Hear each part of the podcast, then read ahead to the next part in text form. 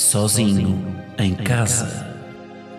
Um podcast de Guilherme Geirinhas, que aqui se apresenta na terceira pessoa, com um efeito na voz para causar mais impacto. Ao fim de três episódios, toda a gente vai saltar esta intro para a frente.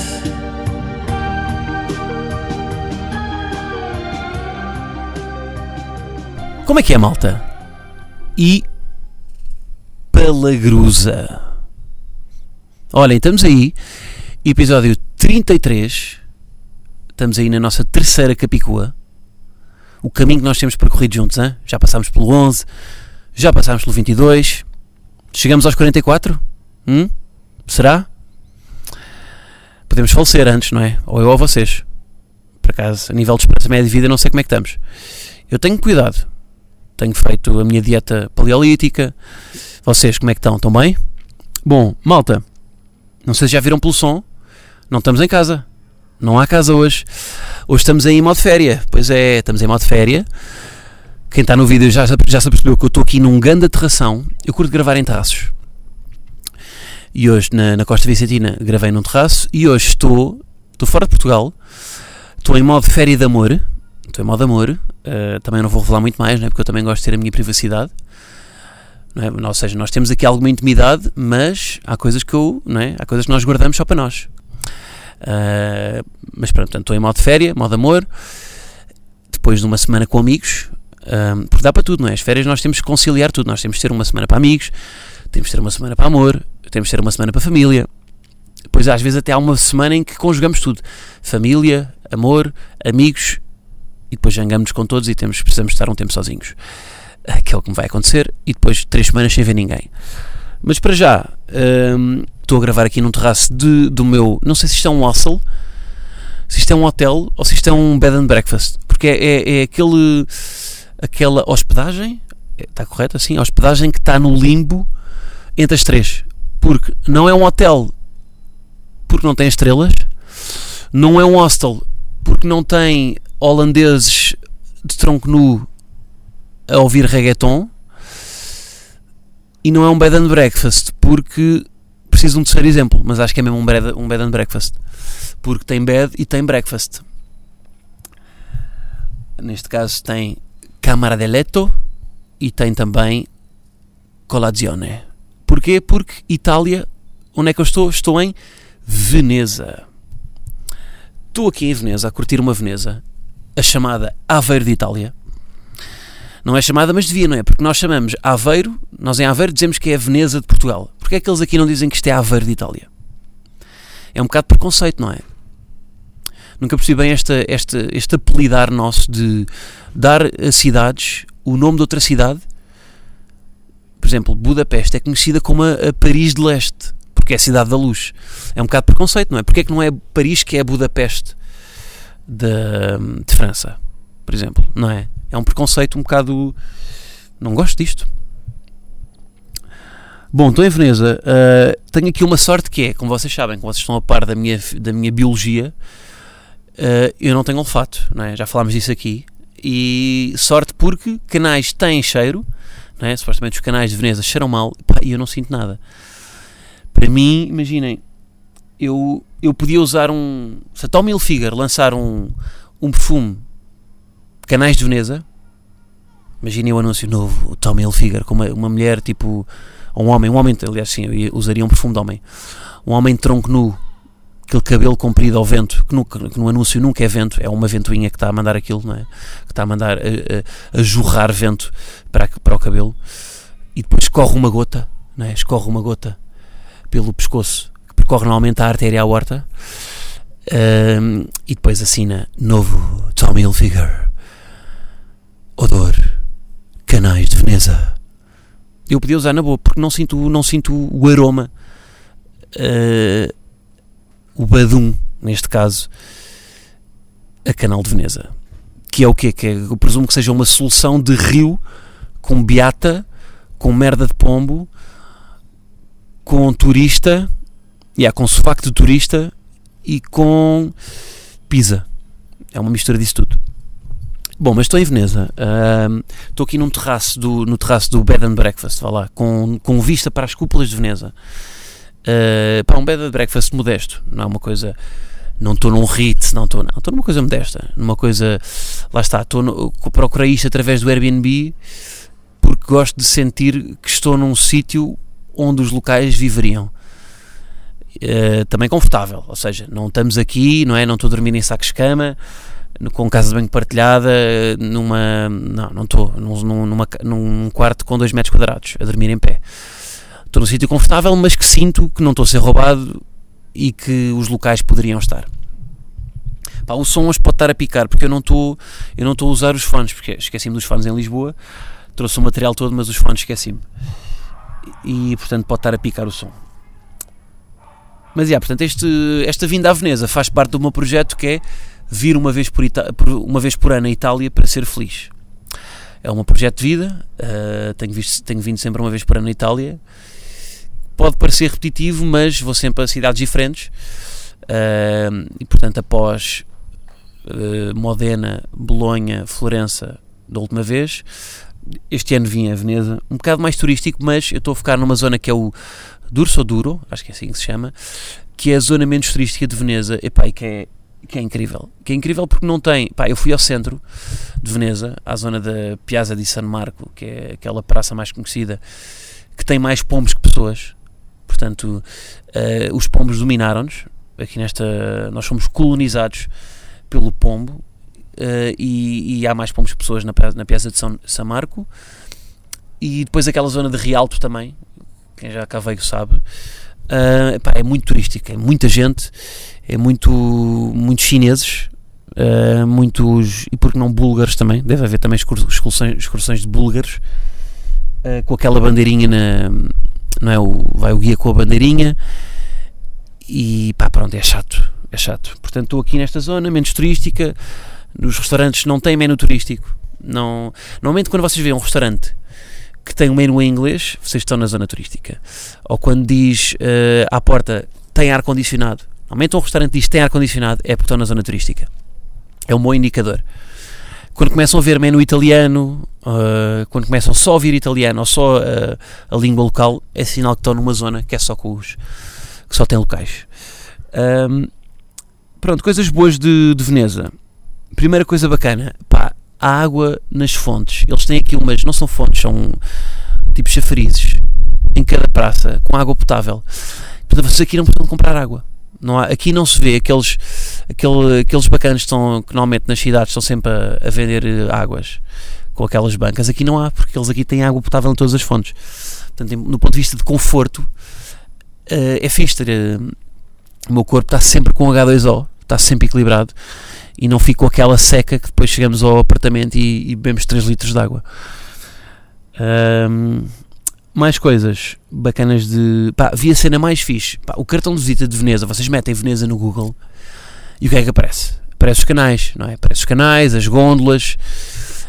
Epá, que não é o mais fixe. Claro que os canais são bonitos, mas o, que é que, o, mais fixe, o mais fixe até agora da viagem, eu até publiquei no Twitter, pá, foi um. Eu, eu vi um supermercado, yeah, um supermercado que eh, é um teatro. Ou seja, um supermercado que está dentro de um teatro. E não é, não é um teatro que funciona como teatro e ao lado tem um supermercado. Não, é um teatro que é um supermercado. É um, um Despar, é? aquele supermercado conhecido, acho que é assim que se diz, Despar, Depar, que eh, paga uma renda ao teatro para estar no teatro. E imaginem vocês, quando entram, estão a ver aquelas, aquelas, aqueles separadores para as entradas dos, dos supermercados, que têm, não é? de um lado tem o símbolo encarnado a dizer que não podem passar, e do outro lado verde podem passar. Uh, tem uma cortina de teatro antes, depois o teto uh, é uma cúpula com pinturas a fresco, a zona do, a zona do talho é a zona do palco, e o que é que, as luzes estão a apontar para o talho são os, os follow spots e, as, e, os, os focos do, do próprio teatro. Portanto, imaginem estar a, compia, a comprar fiambre uh, debaixo de uma cúpula.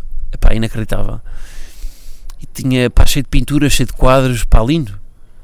Não, é? não faz sentido nenhum vocês estarem, estarem a pedir uh, sete bifes de frango em cima de um palco. mas por isso é que é fixe, não é? É o contraste. A arte é um bocado isto, não é? A arte é sempre, tem sempre a ver com o contraste. É o contraste de vocês estarem a, num supermercado uh, debaixo de uma cúpula. Esse contraste é que traz a, é a mesma coisa com o humor. O humor é contraste, não é? Por isso é que vocês têm o Bush e o Stica vivem do contraste, não é? O Stica era o gajo que não tinha graça, mas que sem ele, se fosse só o Bucha, o Bucha e o Stica não tinham graça. Porque o Bucha sozinho não funciona. Ele precisa de um Stica para ter o termo de comparação. Uh, sei lá, nos Malucos do Rio, se vocês repararem, havia sempre um gajo, apesar dos Malucos do Rio não serem grande exemplo, porque não tem graça, mas havia sempre um, um gajo normal e outro gajo bizarro. E é assim, quando vão ao circo também há o palhaço que não tem graça e o palhaço que tem graça. E, e, e isto vive muito, este contraste aqui, imaginem, o supermercado aqui é o que não tem graça, o teatro é o que tem graça. E os dois juntos é que funciona.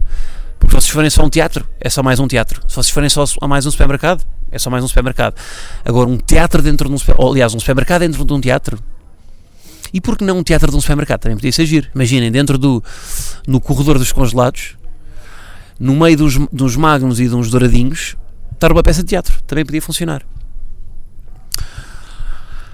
Uh, mas já, portanto, foi a cena mais fixe e lá está, vem, vem mais uma vez de encontrar aquilo que eu disse no último episódio, que foi fazer aquilo que nós fazemos. Não é? Fazer num país que vamos visitar aquilo que fazemos no nosso país. E foi a fazer isso que eu encontrei a cena que gostei mais. Foi ir às compras, foi a, a ir comprar, pá, precisava de comprar eh, umas águas, foi a fazer isso que eu encontrei a cena mais fixe da viagem, porque não está no roteiro, aquilo não aparece em lado nenhum. E não era turístico, não estava ninguém dentro do centro daquele, daquele supermercado.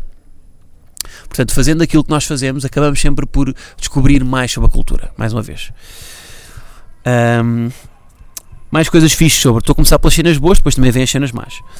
Cenas boas de Veneza. Pá, a comida.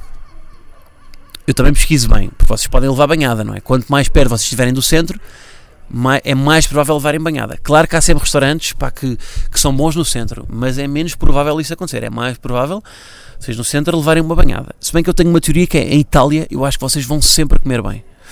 Porquê? Porque o que eles cozinham, as massas e as pizzas, aqui em Veneza não há, não há tradição de pizzas. Aqui come-se muito pizzas, muito pouco pizzas. Aqui é mais o peixe, eles comem muito peixe aqui, lá está porque isto é perto do mar. Uh, portanto, é tudo. Por exemplo, eu ontem comi um, um, um antipasti, que é tipo as entradas dele, deles, de peixe. Então veio polvo, veio anchovas, que é uma coisa muito típica daqui uh, que são muito salgadas e é bom. Uh, vinha lulas, vinha pá, vinha um, uma entrada com, uma, com um misto de peixe que era bastante boa. E depois a massa que eles serviram era uma massa com mexilhões. Portanto, aqui é tudo muito à base de peixe. Pizzas ainda não comi, porque não há, não há muito. Um, mas, mas é, portanto, é você, ou seja, estava, estava, estava a contar que uh, quanto mais se afastarem do centro, mais provável é comerem algo bacana. Um, e quanto mais perto estiverem, mais vai ser aquele típico restaurante, por exemplo, aqui em Itália é aquele típico restaurante com os, eh, as mesas ou, com aquelas toalhas aos quadrados, encarnadas e brancas, que têm empregados à porta um, a chamar as pessoas e que diz uh, menu não turístico. Não é? E que é o quê? É dizer que é um menu. Quando um restaurante diz que o menu não é turístico, é porque é turístico. Porque um restaurante não é turístico não precisa dizer que não é turístico percebem? Portanto, não, não um, estava a tentar arranjar uma analogia. Uh, a padaria portuguesa, por exemplo, que não é das coisas mais portuguesas em Portugal, mas a padaria portuguesa, à entrada, não há nenhuma que diga typical Portuguese, typically Portuguese. Não, diz, não diz isso. E portanto é o mesmo aqui. Um, Pá, temos seguido as recomendações aqui do host, do, da senhora que gera aqui o, o Bed and Breakfast, porque percebemos que ela era uma, Itália que vi, uma italiana que vive cá, que tem bom gosto e, portanto, eu confio mais nela do que no TripAdvisor. Portanto, temos seguido as recomendações e foi aí que conheci o restaurante de ontem. Hoje, o dois também foi ela que nos recomendou, porque lá está, os, o, pá, os locais sabem sempre mais que nós ou mais que a internet. E isto é uma das, é uma das vitórias da pá, ainda das pessoas sobre a internet é vocês podem pá, a internet podem encontrar a compilação dos sete melhores restaurantes em Veneza com vista para uma gôndola dos, dos oito melhores uh, miradores para desfrutar a tarde, etc. Mas nunca vai ser uma opinião tão fidedigna como a de uma pessoa que vocês tenham a certeza que percebe disto. Não é? A pessoa vai ser sempre. porque vive aqui, não é? Se calhar quem escreveu esse artigo sobre Veneza, provavelmente no, na Time Out, foi um, um, um, um, Como é que se diz? Um jornalista da Time Out que passou cá sete dias. Será que esse gajo sabe mais do que uma pessoa que vive cá durante sete anos? Não sabe. E portanto, mais vale confiar. Eu confio mais na, no local. Isto não é ser. Não estou a ser. Como é que está-me a faltar a palavra? Um, pseudo, não é? Pseudo. Não é? Não é, é, é, é isto é, é quase probabilidades, não é? É mais provável a pessoa que está cá, que vive cá, saber mais do que saber um site de alguém que visitou. Portanto, eu quando vou viajar, eu por acaso confio, eu até confio em sites para, uh, para compras e para. Pá, e mesmo para restaurantes, até em Portugal, quando quer descobrir cenas, sim. Mas se vocês. Uh, mas, um, por exemplo, se um se um amigo meu de fora vier a Portugal, pá, eu tenho cinco restaurantes para lhe dizer logo, para recomendar. Um, eu se calhar vou à internet porque já conheço bastantes, não é? Mas se ele vier cá, se um amigo meu for lá, aliás, a Portugal, porque eu não estou em Portugal agora, eu, eu facilmente lhe digo cinco restaurantes bacanas para ele ir. E não lhe vou dizer os turísticos. Portanto, é a mesma cena. Mais coisas que vi. Pá, vi, ah, vi. Pá, entrei, eu não curto entrar em museus, mas por acaso entrei aqui, entrei aqui numa exposição. Porque agora a Veneza tem uma cena que é a Biennale, que é uma exposição. São várias exposições. É, imaginem o, o Fest, não a par do Mesh Fest, não é? Do, do festival. Daquele festival de, de música no, no inverno que tem várias tem várias hum, tem vários sítios atua em vários sítios. Há um pá, sei lá há um concerto no Tivoli há outro concerto no, no Coliseu dos Recreios há outro no Cinema São Jorge e a Bienal de Veneza é uma cena de arte tipo isso em várias tem várias capelinhas. Há vários sítios com, com exposições. E nós passámos por uma hum, que era uma exposição sobre refugiados muito fixe que tinha uma recriação do com papel de lustro uma recriação do, do mar era uma sala muito escura que tinha uma, uma lâmpada a, a girar e fazia um barulho como se fosse uma como se fosse o barulho do da vela, da vela a bater no vento. Vela quer dizer, os, os, eu presumo que os barcos de, dos refugiados não tenham, não tenham vela. Mas, mas aquilo simulava o barulho, o barulho do vento e era escuro. E portanto vocês entravam lá dentro e parecia que estavam num, num barco de refugiados. Que é uma. Pá, é uma sensação angustiante e aquilo conseguia transmitir essa angústia. Uh, portanto, curti a exposição e reparei numa coisa, num comportamento que eu tenho numa. que é, é, é a posição de, de museu. Vejam lá se isto não é a posição de museu, que é eu mal entrei no museu, meti as mãos as, atrás das costas. E fui andar, eu nunca ando mãos atrás das costas, mas no museu lá estava eu. Porquê? Eu sei que, por exemplo, eu sei que uh, uma coisa que se faz nos museus, quando vocês entram no museu, vocês automaticamente uh, calam-se. É? Vocês estão numa postura mais silenciosa. Como é que os museus fazem isso? Trabalhando a luz. Se vocês estiverem num sítio com uma luz laranja, eu, eu, vi isto aqui, foi na Casa da Música no Porto. A Casa da Música fazia, fazia essa experiência que era, tinha uma sala laranja que passava para uma sala roxa. E na sala laranja as pessoas falavam todas bem alto. E quando passavam para a sala roxa, automaticamente as pessoas calavam-se.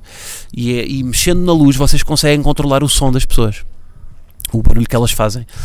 E portanto, aquele, esta exposição, como tinha a luz mais baixa, automaticamente quando se entrava lá dentro, hum, as pessoas calavam-se. Portanto, é uma forma engraçada de como é que a luz consegue controlar a forma como nós nos comportamos. Que nós nem damos conta disso, mas a luz é muito importante. Olhem, por exemplo, na minha profissão, a, a luz, por isso é que até há um diretor de fotografia em todos os filmes e a luz no a luz é o que dá o mood a luz e a música também o som a banda sonora mas a luz é sempre muito importante hum, olhem mesmo as fotografias, vocês preferem tirar as fotografias na, na Golden Hour, não é? Quando está aquele pôr do sol, lá está porque é mais, hum, é mais bonito, não é?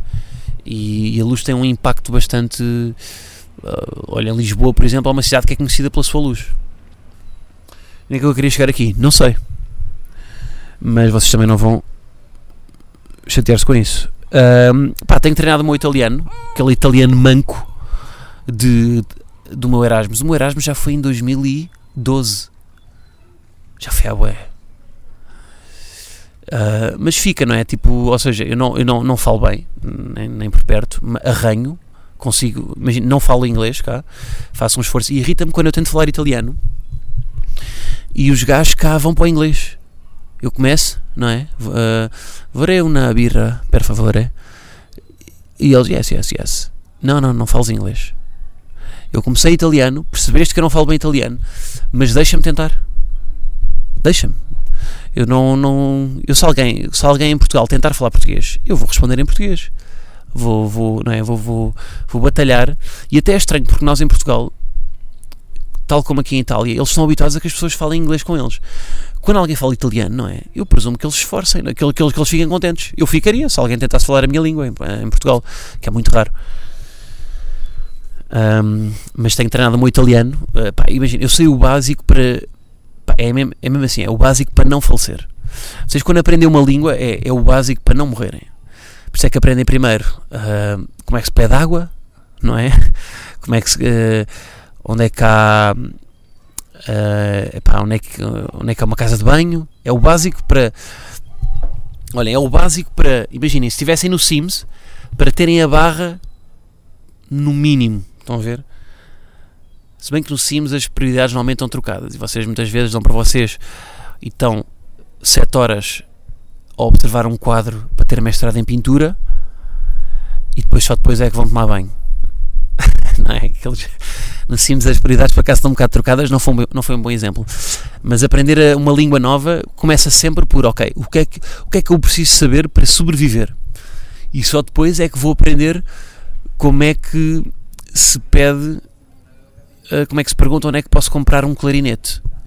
Mas antes de saber onde é que eu vou comprar um clarinete, eu preciso saber onde é que eu, onde é que eu posso comprar água. Porque água é essencial, clarinete supérfluo. Bom, coisas más, porque também houve, bastantes. Pá, uma cena cá aqui é, uh, quando vão a um restaurante e pedem a conta, il conto, o que é que vem na conta? O coperto. Pá, eu fui agora almoçar e, e cobraram-me o coperto. E eu achei que era. Que, pá, a palavra é parecida, eu achei que era o cover. O cover. E fui, chamei o senhor e disse: Ah, nós não comemos cover. E ele depois disse: Não, isto é o serviço. Só que o mais bizarro é: fui agora, estive a, a mamar um, uns aperols, Aperol Spritz, que é, que é uma bebida italiana com laranja azeda, que tem 11% de álcool. Por isso estou meio tocado e até aí pediram coberto. E o que é que o coberto foi? Foi tirar uma cerveja, porque eu estava a beber a cerveja lá fora, na esplanada, e até fui eu que fui buscar a cerveja. Portanto, o, cerveja não, o Aperol. Portanto, o empregado não, não precisou de fazer nada. Mas eu tive que pagar na mesma ao coberto. Portanto, isto é, ou seja, é uma cena, é uma, é uma azeitona que vocês têm que pagar que não consomem em todos os sítios. Pai, não curto. Não curto porque eu não quero estar a pagar um, um se o serviço for uma cena, não é? Pá, imaginem, um, um gajo vem-me servir, uh, pá, muito bem, oferece-me no final uma mousse de chocolate, uh, é simpático, é atencioso, puxa-me a cadeira, limpa-me a boca. Aí sim, agora, este gajo não fez nada, não é? Tirou uma cerveja só, tenho que pagar o coperto. Portanto, é uma cena má de. Mas por outro lado, eu percebo, eu percebo a. Porque eu vou já dizer, malta, eu não dou gorjeta. Isto é uma discussão que eu tenho com os meus amigos, muitas vezes. Eu não dou gorjeta porque uh, nós só damos gorjeta nos restaurantes porque nós presumimos que as pessoas que trabalham nesse restaurante são mal pagas. Eu sei que este, isto não é imediato, okay? isto não é direto, isto não é, não é uma. Não, vocês não pensam isso exatamente, mas o ato de dar uma gorjeta só acontece porque há uma, uma há uma, uma premissa de que as pessoas são mal pagas e de que elas precisam da gorjeta para fazer o mês. E o que é que eu acho? Acho que isto devia, ver, devia vir de, do empregador, ou seja, do dono do café, do restaurante, do snack bar, de pagar bem aos trabalhadores e não ser preciso gorjeta. Porque, imaginem, vocês trabalham pá, numa cena qualquer e têm, precisam de fazer uma apresentação a um cliente. Vocês, quando fazem a apresentação ao cliente, o cliente no final, vocês não passam um pratinho e o cliente deixa-vos lá 50 cêntimos. Não faz... Porquê? Porque o cliente presume que vocês recebem bem. Vocês dizem, ah, não é a mesma coisa porque o outro é um serviço, este aqui não é. Pá, é, o trabalho é exatamente o mesmo. Um, e vocês, se vocês tivessem a certeza com o empregado de mesa, se vocês soubessem que o empregado de mesa recebe 2 mil paus, vocês pagavam-lhe gorjeta? Não pagavam. Se vocês soubessem que o empregado trabalha das 8 às 8, das, de, não, 8 horas por dia, 20 dias, 20 dias por, por mês, e recebia 2.500 euros, vocês não pagavam gorjeta. Estou a ser muito, muito fascista contra os uh, empregados de mesa, mas não, mas seja, não é contra os empregados mesa, é contra os empregadores. Eu, eu acredito que se eles fossem bem pagos, ninguém dava gorjeta. E claro que agora também há contra, um contra-argumento que é então, mas tu, se eles são mal pagos, porquê é que não dás gorjeta? Porque eu acho que um empregador é que devia resolver isso. Pronto, polémico, mas se vocês pensarem um bocado, apesar dos serviços serem diferentes, é exatamente o mesmo. Pensem no vosso trabalho. Se vocês não recebem gorjeta, quando fazem uma coisa para um cliente, é porque o cliente presume que vocês recebem bem mesmo não receba nada especial, está instruído que tem condições de trabalho, que, tem, que há um empregador que é responsável, que, e, e, e o, a premissa da gorjeta é exatamente esta. Eu preferia que cobrassem um coperto em Lisboa do que a gorjeta que, primeiro, às vezes é uma gorjeta que até é ofensivo, porque estão a dar, estão a dar 20 cêntimos, não é? Porque é que, ah, depois, porque é que vocês dão gorjeta quando pedem uma salada de polvo e não dão quando pedem um café? Porque quando é um café num, num restaurante, mas o empregado também é mal pago. Se calhar no mesmo restaurante, quando vocês pedem um café e quando não dão gorjeta, mas depois se calhar pedir uma salada de polvo. Qual é o critério afinal? Quando é café, como consumiram um pouco, não dão? Estão a ver? Ou seja, isto é uma coisa. A gorjeta é uma cena. Sei que é uma cena complicada, porque eu por vezes. Pá, eu há sítios em que, em que me apetece dar gorjeta. Uh, porque lá está, porque sou um cliente habitual e porque. não sei. Mas uh, eu acho que o princípio devia ser nós termos a certeza que o empregado é bem pago e depois, porque por exemplo, quando sou o empregador, olha, vou dar um exemplo, exatamente, olha, isto é o melhor exemplo. Eu tenho um jardineiro para o meu terraço e esse jardineiro tem um preço por hora que eu acho que é pouco. Eu acho que é pouco, mas é ele que faz o preço. Portanto, sendo ele que faz o preço, eu não lhe pago gorjeta porque ele é o empregador dele próprio. Estão a perceber? Um, pá, e depois outra cena má, que é esta cidade pá, é uma cidade que não está feita. Isto não é uma cidade moderna. Veneza não é uma cidade, uma cidade moderna. Porquê? Porque é muito poluente. Os barcos a motor são muito poluentes. Um, e depois não é uh, uma cidade inclusiva, porque as pontes têm todas escadas. Eu só vi ainda uma ponte que tem rampa. Ou seja, para deficientes motores, não dá. Para um, famílias com crianças que têm carrinhos de bebê, não dá para pessoas que conduzem carrinhos de mão também não dá. e, e portanto não é prático. Não, bicicletas não dá. Esta cidade não dá para andar de bicicleta. É impossível. Porque as pontes têm todas as escadinhas. Portanto, não é uma cidade, não é uma cidade muito virada para o futuro. Mas lá está. Ou seja, não, para viver aqui acho complicado. Acho que não é uma cidade em que eu viveria. Acho que não, tenho a certeza. Para passar uns dias, é giro porque é romântica, não é? Tem aqui as pontes, tem um, as gôndolas, tem. Pá, já agora uma dica para quem vier a Veneza: pá, andar de gôndola custa 80 paus, que é, que é um gamanço, não é? Mas há umas gôndolas que são as gôndolas Traghetto, acho que é assim que se diz, que custam 2 euros. E é uma gôndola que faz. É só para dar a checklist de andar de gôndola. É uma gôndola que faz o percurso de uma margem à outra. Não há muitas normalmente é onde são as estações de Vaporeto. Vaporeto é, é o autocarro daqui, só que em, em barco. Onde há uma estação de Vaporeto, normalmente há uma, uma gôndola tragueto que faz a travessia de uma margem à outra. E custa dois paus. Pá, também só anda uh, eh, 20 metros. Uh, a outra gôndola é um passeio de pá, 40 minutos, de, uh, mas é 80 euros. Portanto, para fazer a checklist, quem vier a Veneza, vá às gôndolas Traghetto, que são só 2 euros. Malta, e é isto. Um, pá, não tenho muito mais para dizer. Estou a contar aqui a minha experiência. Estes episódios agora no verão têm sido muito freestyle, mas uh, é, o, é, o que, é o que há, não é? Malta, estou a cumprir. Trago aqui câmera, trago microfone. Na por cima, o microfone tem, tem este aspecto fálico que me mandam parar em todos os um, aeroportos na, na cena, na, naquela cena da, na alfândega. Na alfândega, como é que se chama? No detector de metais. Porque acham que eu levo aqui um vibrador. E, e portanto estou a fazer aqui um esforço, mas para, para mantermos o pod, não é? E porque curto também. E isto também é material, no fundo, viajar é material. As pessoas que não gostam de viajar perdem um bocado de vida porque isto é observar, não é? Porque nada é igual ao nosso país, nem à nossa cidade.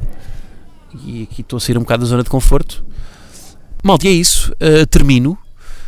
Para a semana vamos continuar em viagem e até vos digo que vou para uma ilha do Mediterrâneo. Ah, pois é. Se marquei as férias de propósito por causa do pod numa ilha do Mediterrâneo, não confirmo nem desminto. Portanto, olhem, malta, podem adivinhar, tentem adivinhar aí nos comentários do SoundCloud ou do Apple Podcasts, etc., qual é a ilha. E vemos para a semana, não é? Com a introdução correta. Para a semana vai ser mesmo malta e. Vou dar uma pista. É uma ilha que já disse o nome, acho eu. Já, yeah, já disse. Portanto, está fácil. Acham que eu vou passar as férias em Kruk? Não sei. Numa ilha que não tem vogais? Não me parece. Será na Pantalusa? Hum, logo se vê. Malta, é isso. Vemo-nos para a semana e agora vou curtir um aperol. Tá? Então vá. Até para a semana. Um grande abraço. Ci vediamo ragazzi.